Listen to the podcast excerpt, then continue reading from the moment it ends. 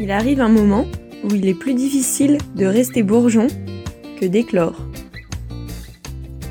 Bienvenue dans Lumière paysanne, le podcast qui donne la parole aux femmes qui entreprennent dans le milieu agricole. Nous sommes Julie, Audrey et Juliette, trois amies voyageuses qui se questionnent sur la place de la femme dans l'agriculture de demain. Bonjour, aujourd'hui nous accueillons Anne, animatrice pour l'équipe du Jura, et Mélanie, qui vient tout juste de s'installer avec son compagnon en février. Ce sont deux personnes que je viens de rencontrer lors d'une formation en élevage régénératif. Et au cours de discussion, on s'est dit que c'était une bonne idée de vous les présenter. Bonjour Anne, bonjour Mélanie. Bonjour. Bonjour. Est-ce que vous pouvez nous parler de euh, votre parcours, l'une après l'autre? Donc je ne sais pas qui veut commencer, mais qu'est-ce qui vous a amené jusqu'ici? Euh, moi, c'est un parcours, euh, un suivi de parcours familial, on va dire. Euh, ça fait une quinzaine d'années que j'ai le projet de reprendre l'exploitation familiale. Et du coup, j'ai commencé mon parcours par l'agriculture. Et en fait, j'étais très jeune et du coup, ça a été trop d'un coup. Donc, je suis partie dans le milieu du social. Du coup, je me suis formée dans le social et j'ai eu un diplôme d'éducatrice spécialisée. Et après, du coup, j'ai fait une formation agricole, un BPREA en un an, qui m'a permis de me professionnaliser et du coup de m'installer. Mon conjoint m'a rejoint sur sur ce projet. Et du coup, voilà, on est installé depuis début février euh, sur 126 euh, hectares euh, en grande culture en bio. Et l'idée, c'est de monter un atelier l'étang, enfin au vin à l'étang, et de créer une ferme pédagogique pour accueillir principalement du public en situation de handicap. Du coup, tu mêles un peu tes deux amours. C'est ça, exactement. C'est l'idée de, de, faire le lien entre l'éducation spécialisée et l'agriculture. Voilà. Chouette. Mm. Merci. Et ben, pour ma part, moi je viens d'un tout petit village euh, au fin fond de la Champagne, euh, donc pleine céréalière. Euh, j'ai jamais voulu être agricultrice euh, au départ. Et je suis passionnée de vaches depuis que je suis toute petite, de manière inexpliquée d'ailleurs. Et puis du coup, je m'étais forcément dit que je voulais faire veto pour les animaux, les gros animaux, pour les vaches, justement pour conseiller un peu ma passion pour ces animaux-là. Donc j'ai commencé à faire une prépa, BCPST, assez lourd. Et j'ai rencontré des vétos qui m'ont fait comprendre que c'était pas un métier pour moi.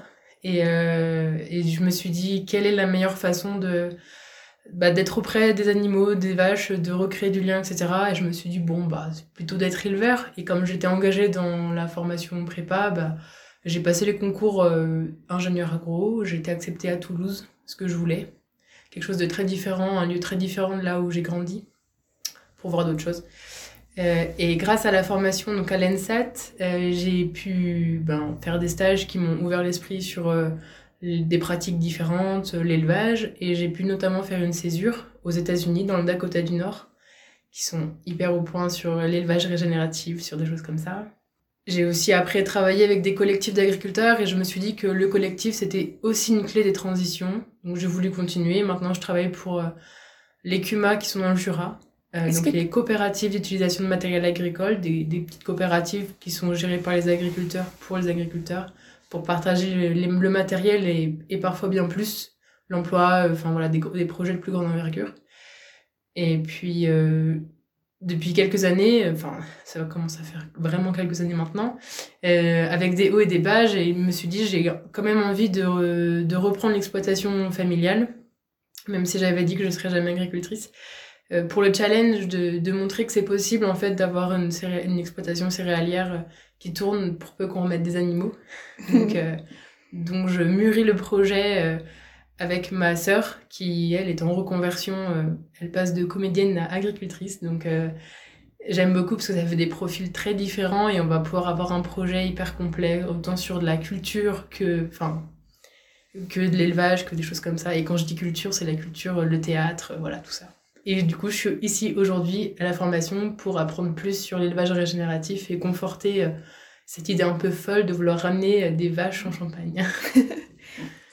Mélanie, il me semble que quand tu es arrivée à la formation, tu as dit Ah, c'est chouette, il n'y a pas que des hommes Ouais. dans la formation. Ouais. Est-ce que c'est quelque chose. euh, je suppose que du coup, c'est quelque chose que tu as déjà vécu d'arriver. euh, Oui, ouais, ouais, bah, j'ai fait pas mal de formations euh, depuis, enfin, avant l'installation et même après. Et du coup, en fait, la plupart du temps, euh, enfin, majoritairement d'ailleurs, en fait, on est, il y a que des hommes et du coup, je suis souvent la seule femme, en fait, dans les formations agricoles et, et, et c'est pas une place facile parce que du coup, on n'est pas forcément reconnu, euh, que ce soit euh, par nos connaissances théoriques ou nos connaissances pratiques. Euh, en fait, on, bah, il y a quand même très peu de femmes dans le milieu agricole et du coup, euh, et du coup, c'est pas forcément facile de trouver sa place euh, au sein des formations et, et, au-delà, en fait, au sein de, du milieu, du milieu professionnel qu'est l'agriculture, quoi. Et c'est vrai que ce- c'est, des fois, c'est pas forcément, euh, bah, c'est pas forcément évident. Et du coup, là, pour le coup, la formation, c'était vraiment euh, une diversité de, de, de, de, bah, de public dans les tranches d'âge et puis euh, dans le masculin féminin et qui fait que c'était très riche parce que du coup euh, bah, on n'a pas forcément tous la même manière de penser et la même manière de voir les choses. Et, et je trouve que c'est une richesse en plus en fait que, que d'être que avec des hommes ou que avec des femmes en fait. Enfin je trouve que la diversité est, est d'autant plus riche quoi. Mm, mm. Ça t'est arrivé toi aussi euh, d'être dans un environnement, du coup, dans, ton cadre professionnel où il y a que des hommes? Euh, ça m'arrive euh, tous les jours parce que, bah, comme Mélanie l'a dit, en fait, il y a très peu de femmes. Et les CUMA, donc les coopératives d'utilisation de matériel agricole, c'est un milieu très masculin par les agriculteurs, quoi. Enfin, il y a très peu de femmes qui se sentent impliquées, en fait, même si elles sont euh, conjointes, euh, collaboratrices, c'est pas elles qui vont venir en réunion. Donc Ouais. moi, j'interagis énormément avec des hommes dans, dans mon travail. Il y a quelques femmes, il y a même quelques femmes qui prennent des responsabilités et qui le font très bien, qui sont élues, qui sont trésorières, voilà. Et euh, enfin, moi, je retrouve cette richesse aussi de, de la diversité euh, des genres euh, dans les CUMA, en fait. Parce que les discussions vont pas être amenées pareil et voilà, je trouve que ça va beaucoup plus loin. Il y a, enfin, je rejoins ce que tu dis vraiment. C'est, ça fait du bien de voir des femmes euh, dans le paysage, quoi. Non, puis je trouve qu'on n'a aussi pas la même manière de voir les choses Mm. dans le sens. euh, Enfin, je veux dire, l'égalité physique d'un homme et une femme, euh, je veux dire, euh, n'est pas une, une réalité. Enfin, je veux dire, je- enfin, je pense, enfin, en tout cas, dans mon constat personnel et de ce que moi je, je vois, c'est que l'homme a plus de force physique qu'une femme et qu'en fait, on est tout de suite euh, considéré, euh, enfin, moins bien considéré parce qu'on a moins de Mm. force physique, en fait. Euh, mais, euh, mais en fait, parce qu'on a moins de force physique, et ben, en fait, on trouve euh, euh, d'autres leviers et d'autres manières de penser pour réussir à faire les choses parce que dans tous les cas, faut le faire quand même. Et, euh, et du coup, bah, c'est pas parce qu'on est une femme et qu'on n'a pas la force physique d'un homme qu'on n'est pas capable de faire la même chose en fait. Et, euh, et ça, des fois, c'est pas forcément euh, facile à faire entendre euh, bah, aux hommes face à qui on est. Et, et quand on est avec des hommes qui sont assez ouverts d'esprit, avec qui on peut échanger, bah, du coup, on a cette richesse-là qui fait que euh, bah, eux, des fois, il y a peut-être plus le côté technique et physique. Et nous, du coup, il y a un côté euh, réflexion et, et technique et physique aussi, mais qui, du coup, n'est pas le même. Et en fait, qui se complète complètement et qui, qui, bah, qui, amène de la coopération, de la cohérence dans, dans ce qu'on crée ensemble et, et qui est vraiment intéressant, quoi. Et ça, ouais, c'est un peu la, la créativité de- d'aller chercher une autre manière de faire les choses Ouais. euh, pour compenser euh, la force physique qui, Mm. effectivement, n'est pas pareille. Mm, mm. C'est vrai que. Ouais, mais à faire entendre à l'autre, comme tu disais, c'est pas forcément évident et surtout que c'est un schéma de pensée qui est bien, bien ancré. hein. Ouais. Du coup, euh, dire, mais non, mais enfin, juste laisse-moi le. Peut-être que je mettrai plus de temps, mais je vais y arriver. Enfin, Oui, voilà, c'est ce ça, truc. ouais. euh, Ouais, ouais. Ça demande de l'énergie. Ouais, Mais euh, ouais. comme ça demande de l'énergie, euh, ça forge un peu, je pense. Et je crois que toutes les femmes euh, que je connais dans le réseau, euh, enfin, qui sont en CUMA, elles ont toutes euh, le caractère pour se faire entendre en réunion. C'est-à-dire, parce qu'en fait, en réunion, donc on est autour d'une table, euh, dans chaque groupe, il y a le timide, la personne qui s'exprime tout le temps, la personne qui va s'exprimer fort. Et en général, les femmes, elles savent euh, montrer qu'elles existent et que et qu'elles sont là, quoi. Elles savent donner de la voix parce que comme faut le faire très souvent pour des questions physiques parfois, ben de montrer qu'on a notre place. Ben voilà, je trouve que ça forge le caractère et elles savent bien montrer qu'elles sont là. C'est vrai. Et du coup, on a un peu l'impression qu'il faut, si tu veux être une, enfin, si tu veux bosser dans l'agriculture en tant que femme, en fait, faut, faut que tu sois quand même quelqu'un de caractère, quoi. Et quelqu'un qui sache t'imposer et qui sache dire, euh, euh, ah non là c'est pas possible et je peux pas entendre ce que tu me dis. Et en fait faut que tu me laisses faire parce qu'en fait c'est comme ça que je vais apprendre et c'est pas si tu fais à ma place je vais pas apprendre en fait. Et et c'est pas forcément évident parce que bah tout le monde n'est pas euh, forcément à l'aise euh, euh, en public ou euh, enfin ou de prendre la parole etc et c'est vrai que c'est que c'est pas forcément évident quoi en fait de trouver de d'avoir la, la, juste mesure entre euh, bah, pas être timide et du coup euh, bah, se faire un peu asseoir dessus et euh, bah, prendre la parole pour être entendu et, et être reconnu dans, dans ce qu'on dit en fait. Ouais.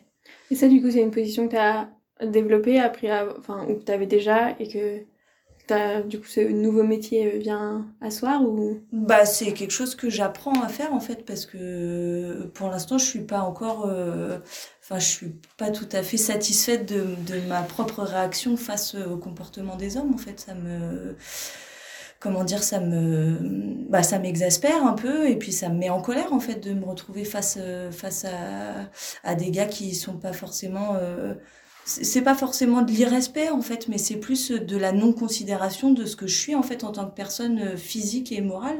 Et ça me met en colère en fait, et du coup je l'exprime pas de la bonne manière. Et, euh, et j'aimerais réussir à, à, pouvoir prendre du recul et à dire euh, et, et, à pouvoir dire euh, à un homme, bah en fait oui je vais mettre plus de temps que toi, mais euh, bah, je vais trouver des petites ingéniosités, des petits trucs et des petits machins, et je vais y arriver en fait. Et, et, et oui, il y a des fois je vais avoir besoin de toi, mais pas toujours en fait.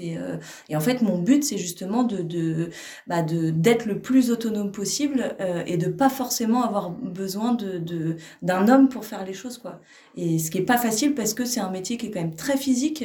Et, euh, et, et, en fait, moi, je me rends compte que j'ai, bah, j'ai souvent besoin quand même de mon conjoint pour faire des choses parce que, euh, bah, parce que c'est des choses qui sont physiques et qui de coup, mais on a besoin d'être deux, mais j'ai pas forcément besoin d'être avec un homme. Bon, là, je travaille avec un homme, donc c'est avec un mmh. homme, mais, euh, mais d'arriver, oui, à mieux dire les choses et à, et à surtout, euh, bah, se faire respecter et se faire reconnaître, quoi, surtout, quoi en fait on a tout autant notre place que les hommes dans le milieu de l'agriculture quoi. Et, et notamment, je pense aussi notamment par rapport à l'élevage.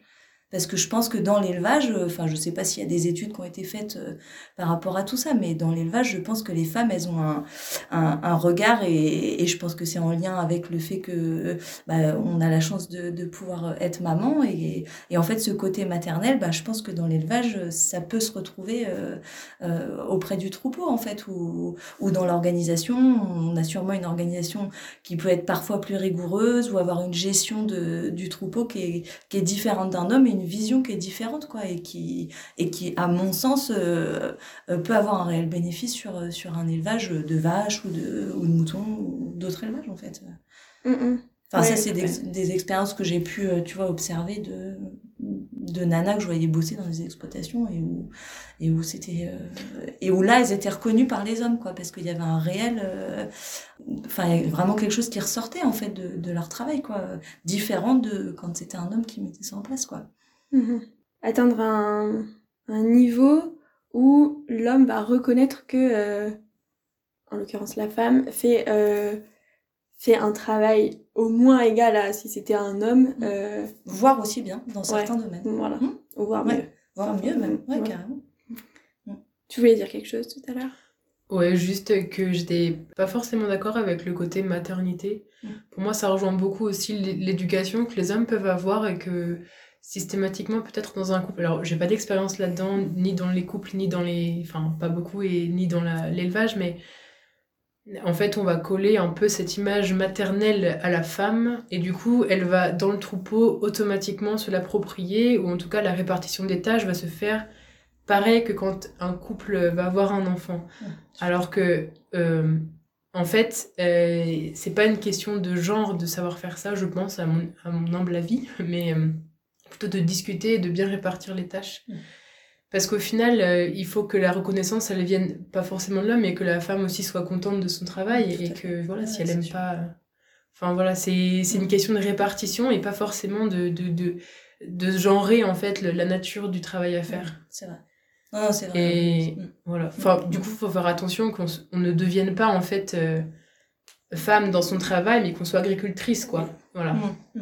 Et Oui, et qu'on soit pas attenante à des tâches euh, qui pourraient être spécifiques aux femmes, alors que pas forcément, en fait. voilà. Euh, non, pas forcément vrai. calqué. Oui, mais- c'est vrai que le côté maternité, Ouais. c'est un peu, c'est vrai que c'est fort, mais c'est, oui, oui, c'est vrai. Je te rejoins euh, là-dessus. oui, c'est vraiment aller chercher en fait ce- dans le métier ce qui nous porte en tant que personne, au-delà de- d'être femme ou homme, Oui. et accepter que la personne en face ait sa place et peut du coup se créer sa propre place, peu importe euh, les tâches qui, euh, qui sont incluses. Et je pense que là, parce que du coup, moi, dans ma vie professionnelle, je suis beaucoup dans un schéma classique, euh, bah, hétéronormé, etc. Et dans ma vie personnelle, euh, j'évolue dans un monde qui est assez féministe, assez, enfin, avec des méthodes un peu qu'on pourrait qualifier de marginales, de week-end en autogestion, où j'apprends énormément d'outils, de mécanismes sur de la communication, de, des valeurs à, à connaître. Et je pense que quand on travaille à plusieurs sur une ferme, c'est important de faire ce travail-là aussi, de- d'apprendre des outils de communication, des outils où en fait on, on va être en, dans une hiérarchie horizontale, donc pas une hiérarchie. Et pour pouvoir faire une répartition des tâches qui soit équilibrée en fonction de ce qu'on aime ou pas faire, de comment on ressent les choses, et que ce soit pas euh, voilà, la femme qui se trouve sa place alors que l'homme devrait lui laisser. Enfin, tu vois, de... Et Ce c'est là où ton travail, du coup, Julie, aurait du sens aussi de faire attention que soit sur une horizontalité et pas, pas un déséquilibre euh, genré. Et il y a des outils qui existent et que je pense, euh, il y a besoin. voilà. Ouais. Ça fait trop plaisir ce que tu dis, vraiment. ouais. Ouais. Vous êtes toutes les deux filles d'agriculteurs. Euh, Est-ce que vous avez vécu des, des situations euh, où être une femme euh, qui veut s'installer, ben, c'était un challenge, par exemple? Bah alors déjà, dans mon expérience, euh, quand j'étais plus jeune, j'ai travaillé en silo agricole et là, être une femme, euh, ça avait... euh, euh, Enfin, c'était vraiment euh, quelque chose d'à part, quoi, parce qu'on était déjà souvent euh, derrière l'ordinateur et pas forcément dehors. Bon, après, on peut dire que c'est euh, une répartition musculaire, on va dire, mais on avait des réflexions quand même, euh, enfin voilà, euh, qui étaient un peu mal placées. Et je pense qu'il y a ce côté un peu de... C'est pas malveillant, mais c'est pas forcément bienveillant non plus. Et pour moi, le, le problème, c'est ça, quoi. C'est de trouver cette bienveillance et, euh, auprès du paysage agricole. Euh, après, des freins... euh, donc moi, je suis pas encore dans le processus d'installation. Je vais le commencer tout juste là. Donc Mélanie aura sûrement plus de choses à dire. Mais c'est vrai que quand on en parle, des fois, on, a l'impression que- qu'on est un peu bête, quoi. Enfin, je sais pas, il y a des côtés où t'as l'impression que t'es pas forcément légitime à t'installer.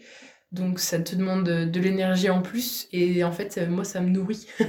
Parce que je me dis, euh, ouais, non seulement je vais mettre des vaches sur une ferme en plein milieu d'une plaine céréalière, mais en plus je vais être une femme.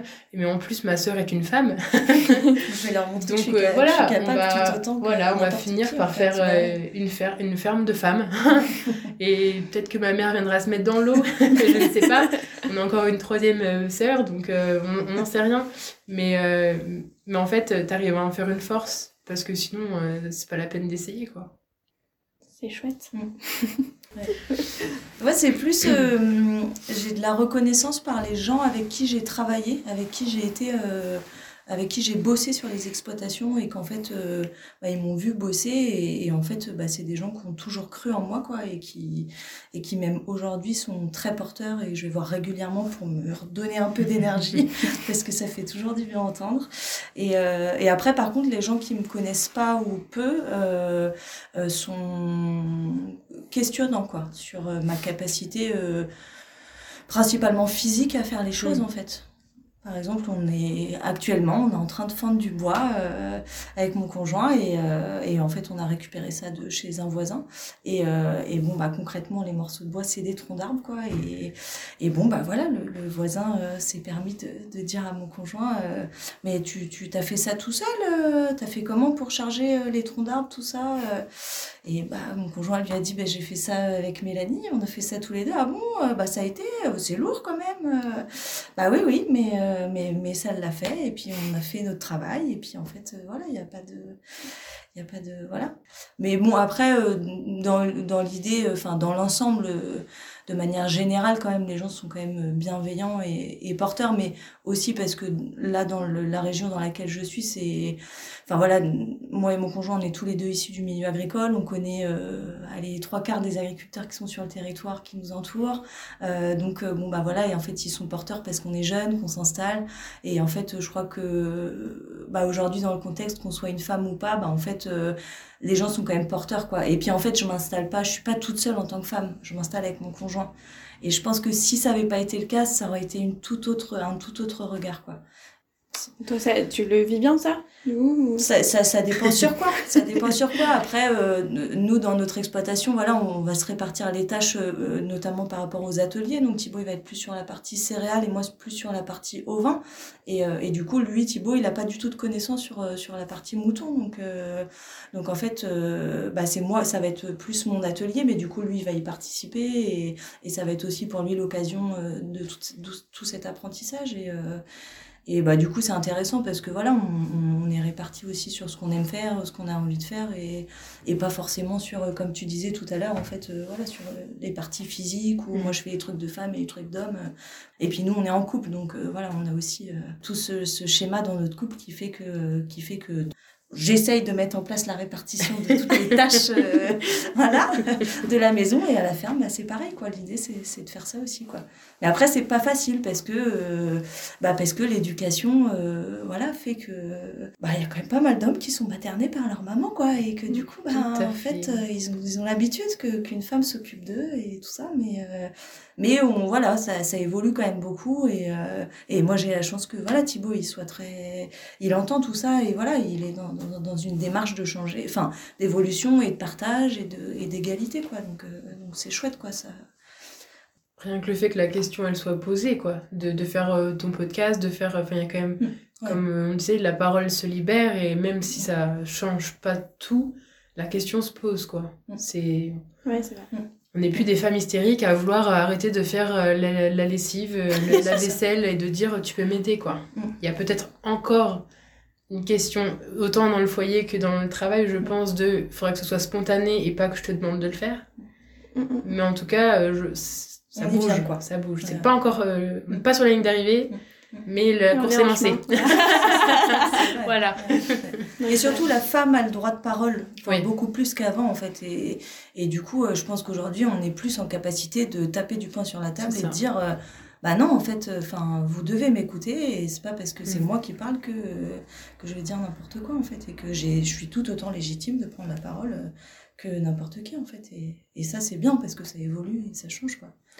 Et c'est d'autant plus facile qu'on a aussi des moments où on est enfin, entre pères, pas entre nous, entre pères, parce que tu vois, enfin moi j'ai des fois euh, quand on est la seule femme entourée d'hommes, je pense en formation tu l'as peut-être ressenti, t'as un peu le stress de t'exprimer et un peu la boule ah au ventre. Et une fois que c'est fait, c'est fait. Alors que quand il y a une femme, une autre femme dans la pièce, t'as ce côté un peu réassure, enfin ça rassure quoi.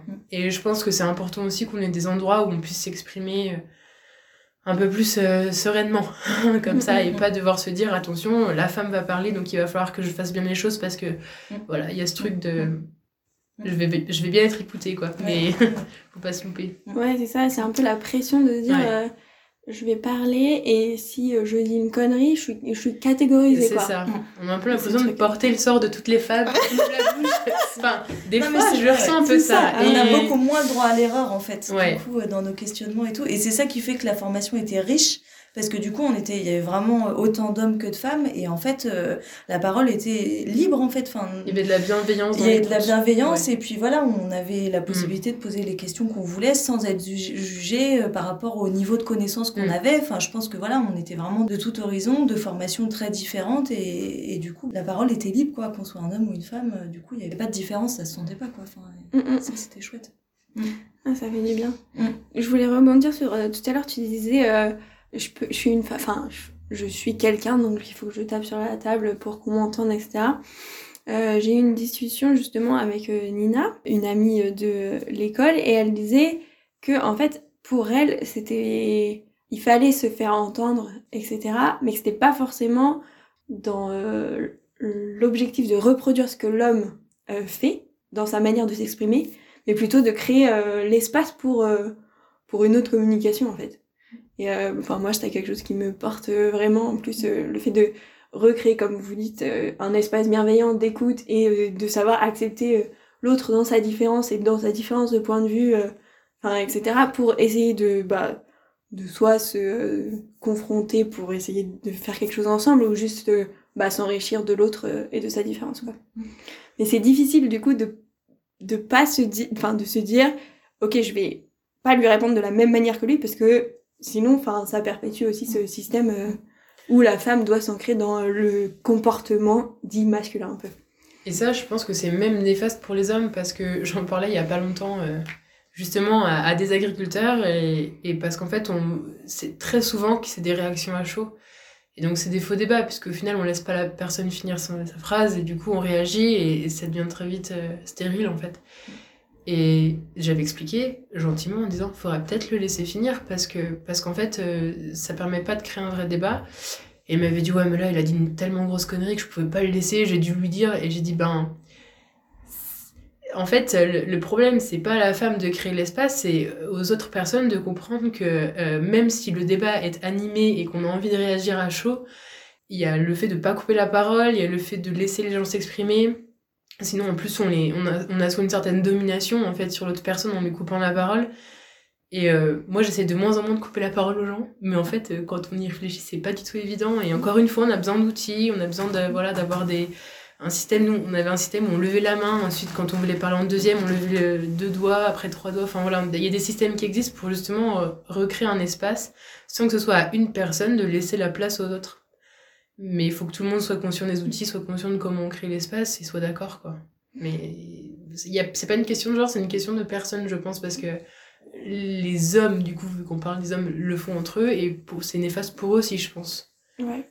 Euh, là, euh, je pense que c'est même un débat en dehors du genre. Mm. Enfin, parce qu'entre femmes, on, on, le fait aussi. Aussi, oui. Et enfin, c'est vraiment plus une, une éducation, comme tu dis. ouais, voilà. Mm. À s'écouter juste. Et ça, euh, c'est autant entre femmes qu'entre hommes, qu'entre hommes et femmes et, et autres. Et avoir les outils pour, pour savoir écouter l'autre, enfin, c'est pour moi une question même d'éducation. Parce que ça, ça, enfin, ça s'entretient de, de savoir écouter de manière bienveillante et dire ok il a pas le même point de vue que moi mais euh, il a le droit et, euh, et moi j'ai le droit de réagir ensuite mais euh, sans forcément trop juger ce que lui il sait parce que je connais pas son contexte etc mais c'est nous là dans l'école on, on, fait ça et moi je me rends compte que maintenant de parler enfin d'échanger avec des gens qui sont pas forcément dans ce contexte là ça devient difficile aussi pour mm. moi et du coup l'envie aussi de participer à ce que ça soit un, outil beaucoup plus mm. commun dans dans les échanges. Ouais. Bah, il faut partir, en fait, il faut débuter la réunion en, mettant euh, un cadre un peu de sécurité, en fait. De, de, de dire attention, on va communiquer de cette façon, euh, on, voilà, on se coupe pas la parole, etc. Et, euh, et c'est, en fait, il faut que tout le monde ait le même niveau d'information là-dessus. Et en fait, je trouve que aussi dans, dans ce qu'on peut voir, enfin moi, ça me fait penser tout le temps aux débats politiques qu'on voit à la télé, où en fait, ça se coupe la parole tout le temps. Et en fait, on a l'impression que celui qui gagne ou celle qui gagne, c'est celle qui aura coupé la parole en dernier ou qui aura, qui aura fini une discussion.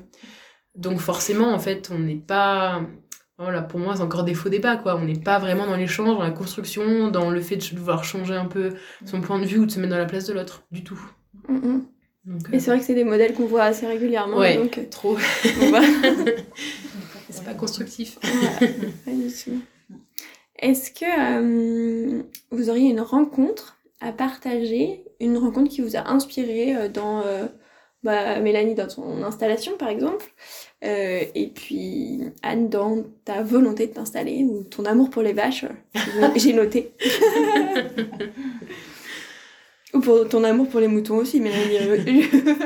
je bah, j'ai, enfin, si, j'ai deux personnes en tête. Euh, bah, les deux éleveurs chez qui j'ai été euh, en stage et avec qui j'ai travaillé, euh, qui sont des, des rencontres qui ont été très riches pour moi et qui m'ont porté au long de la création de, de, mon projet, en fait, et qui vont être présents tout au long de ma vie d'agricultrice. Bah, parce que c'est mes repères, c'est sur eux que je m'appuie voilà, quand j'ai besoin de conseils et, que j'ai besoin d'être rassurée. Et c'est des rencontres qui sont près de moi et qui m'apportent euh, bah, pas quotidiennement, mais, mais très régulièrement en fait, et qui font vraiment partie de mon schéma holistique si j'avais à le faire maintenant. Quoi. Voilà. c'est des gens qui sont dans l'élevage de moutons et en fait, bah, chez nous, il n'y en a pas d'élevage de moutons. Du coup, il euh, faut avoir des, des, référents un peu et du coup, bah, voilà, c'est deux, ces deux personnes-là. Mais moi, si je peux choisir deux personnes aussi, la première, ce serait euh, mon maître de stage euh, de ma, mon stage de première année en école d'ingénieur. Donc, c'est à la ferme de Diac dans l'Aveyron. Ils ont des vaches trop belle. Des brunes des Alpes avec des cornes en bio, etc. Transformation, enfin bref, la totale. Et euh, j'ai adoré euh, refaire le monde et faire la traite avec lui tous les jours. J'étais pas obligée de me lever le matin pour aller faire la traite. Il m'a dit tu peux dormir si tu veux, mais j'ai pas loupé une seule traite. C'était un vrai bonheur et c'est là où je me suis vraiment rendu compte que euh, qu'il me fallait des vaches à côté de moi quoi aussi pour pour être heureuse et qui m'a montré ce que c'était que d'être passionnée par les animaux, par les produits aussi qu'on qu'on en tire en fait parce que au-delà de l'animal enfin c'est de respecter aussi euh, ce qu'il nous donne et j'ai vraiment adoré aussi cette philosophie de vie et puis la deuxième personne euh, ce serait euh, ma coloc actuelle. Donc Céline petit big up à Céline. Et, en fait on s'est rencontrés un peu par hasard. Elle travaillait pour une asso bah, Solidarité Paysan euh, en face de mon bureau. voilà, et on est, on est, s'est mis en coloc et elle, vient de quitter l'assaut pour aller s'installer l'année prochaine, dans deux ans, euh, en tant qu'éleveuse de brebis dans le Puy-de-Dôme avec huit autres femmes qui ont chacun leur projet. Et puis, en fait, grâce à elle, j'ai pu vraiment euh, asseoir l'idée que le collectif, c'était hyper important et aussi cette façon de gérer le collectif euh, en, un peu horizontal, enfin voilà, en, réfléchissant bien, en essayant ses valeurs au départ, en, en fait, savoir travailler avec l'humain pour que le, le, projet se passe bien. Et hum, je pense qu'il y a beaucoup de elle dans, dans la ma façon de voir les choses aujourd'hui, quoi.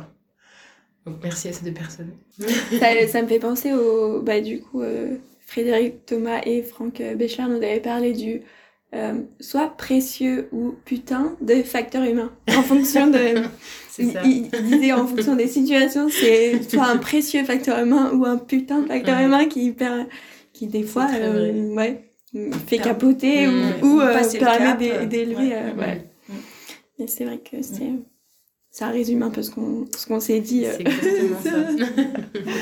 ouais, c'est chouette. Est-ce que vous auriez des conseils à, à donner aux gens qui pourraient être inspirés dans le fait de s'installer? Avoir les épaules solides pour s'installer parce que le parcours d'installation c'est c'est pas chose facile et, je pense que c'est très important d'être bien entouré et de, chercher à s'entourer de sa famille, ses amis, mais aussi euh, du monde professionnel, de, gens qui, connaissent et qui voilà, sont en capacité d'accompagner. Et puis en tant que femme, bah, de défendre ses idées, de d'oser, de, voilà, de prendre la place qu'on a le droit de prendre et, euh, et de se sentir légitime dans ce qu'on fait parce que parce qu'on a tout à fait le droit de l'être. Et, et, plein de courage et, et installez-vous, c'est un beau métier. ouais, je rejoins beaucoup le savoir s'entourer.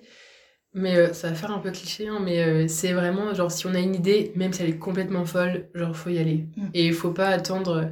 Parce que moi, on m'a dit plein de fois, euh, t'emmerdes pas avec des vaches, fais de la transfo de céréales, et puis comme ça tu pourras partir en vacances. Et en fait, chaque fois j'étais là, ah ouais, t'as raison. Et puis deux secondes après, j'étais là, ouais, mais si j'ai pas de vache, je serais pas heureuse en fait. Donc il faut. Il faut juste, même si c'est ça, ça paraît être une idée que personne n'a fait, il y a forcément des gens qui l'ont eu ou qui vont la tester, ou enfin voilà, forcément un réseau qui correspondra à cette idée. Et il faut pas en démordre parce que en fait, si c'est si c'est votre idée, c'est ce qui vous porte et c'est ce qui vous nourrit, donc ça sert à rien de de vouloir aller contre en fait. Il faut, faut juste réaliser ses rêves. voilà. Mais en fait, ça rejoint aussi le fait de bien s'entourer et euh, d'avoir de la réassurance en fait d'autres personnes qui vous disent euh, vas-y, continue, ton idée, elle est trop bien. Il faut, garder le cap sur son projet, quoi. Mm. Ça. Ça, fait une super transition avec ce que je voulais dire. je voulais justement parler de la gestion holistique où, du coup, euh, ouais, c'est partir de ses valeurs pour créer son. et être conscient du, du futur euh, souhaité euh, pour soi mm. Et se dire, ok, bah maintenant, quel impact je veux avoir, comment je veux travailler, quels sont mes essentiels et comment je fais pour être heureuse heureux ou heureuse au quotidien, quoi. Ouais. Trop bien. J'ai une dernière petite question. Le podcast s'appelle Lumière paysanne. Qu'est-ce que ça vous inspire? Que les paysannes sont des personnes très éclairées. jeu de mots, j'adore les jeux de mots.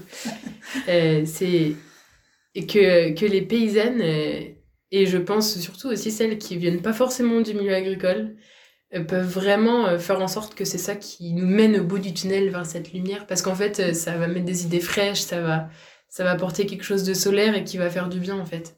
Du, nouveau quoi. Et d'autres façons de voir le tout dans la bienveillance et voilà et l'hiver le l'avenir sera plus lumineux aussi voilà bah, moi, ça me fait penser à, le, à l'importance de mettre en lumière les paysannes et ce que vous faites par vos podcasts. Et c'est, et c'est très bien et il faut, que, voilà, faut qu'on continue. Enfin, faut que vous continuiez à faire ça parce que c'est chouette, c'est une belle initiative. Merci. Merci beaucoup. ouais, c'est vraiment quelque chose qui me porte. Alors, ça fait mm. vraiment du bien de, savoir que ouais, ça peut déjà bénéficier aussi mm. Euh, mm. à certains de d'abord mes amis, ensuite euh, un cercle plus élargi. Et on a eu un retour de Rachel, qui est euh, une boulangère qu'on a interviewée. Et elle a dit ça fait du bien de déjà se réentendre aussi, voir tout son parcours. Et ensuite, elle a témoigné que bon, ça l'aidait à se rendre compte de, de l'impact que elle, son histoire peut avoir sur l'autre. Créer du bien-être. Mmh. Donc c'est chouette de voir qu'il y a aussi un impact sur les personnes qu'on interviewe. bah, le fait ne serait-ce que d'avoir un espace de parole, c'est chouette quoi, tu vois, pouvoir euh, échanger euh, sur ça, c'est hyper intéressant. Et... C'est important, ouais. Ouais, c'est important, ouais. Moi je sais que dans mon école euh, d'ingénieur, ils ont créé une asso qui s'appelle Femmes d'avenir. Et il y a des... Donc cette année c'était en visio, ce qui m'a permis de pouvoir y assister, c'était cool. Et en fait, ils font revenir des femmes, soit d'anciennes promos, soit des femmes inspirantes plutôt côté Occitanie du coup, qui parlent de leur parcours, de, des écueils qu'elles ont eu à subir, de comment elles voient les choses. Et en fait, c'est hyper inspirant. Et de voir ça, enfin moi je l'ai vu, et c'est ça, c'est hyper important aussi quand on a le projet de s'installer, c'est qu'il va y avoir des hauts, il va y avoir des bas, parfois des très bas. Et le fait d'avoir ce genre d'endroit, euh, soit visio, soit podcast, soit et ben ça permet de remonter un peu plus vite vers le haut.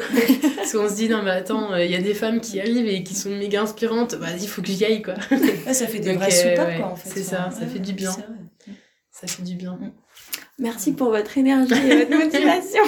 Merci pour la tienne et puis pour l'espace que tu crées pour qu'on puisse parler. C'est déjà la fin de cet épisode de Lumière paysanne. Vous venez d'écouter les témoignages d'Anne et de Mélanie. On espère que ça vous a plu, nous en tout cas on s'enrichit de plus en plus de toutes ces rencontres. Pour retrouver Anne et Mélanie, rendez-vous dans la description de cet épisode où tous les liens sont disponibles. Si vous souhaitez découvrir d'autres témoignages, abonnez-vous à Lumière Paysanne et pour suivre toute l'actualité du podcast, retrouvez-nous sur la page Facebook Lumière Paysanne ou sur notre compte Instagram. On vous donne rendez-vous dans deux semaines, le 11 juin, pour le prochain épisode, l'interview de Christine, éleveuse, naisseur, engraisseur de porc dans le Finistère. À très vite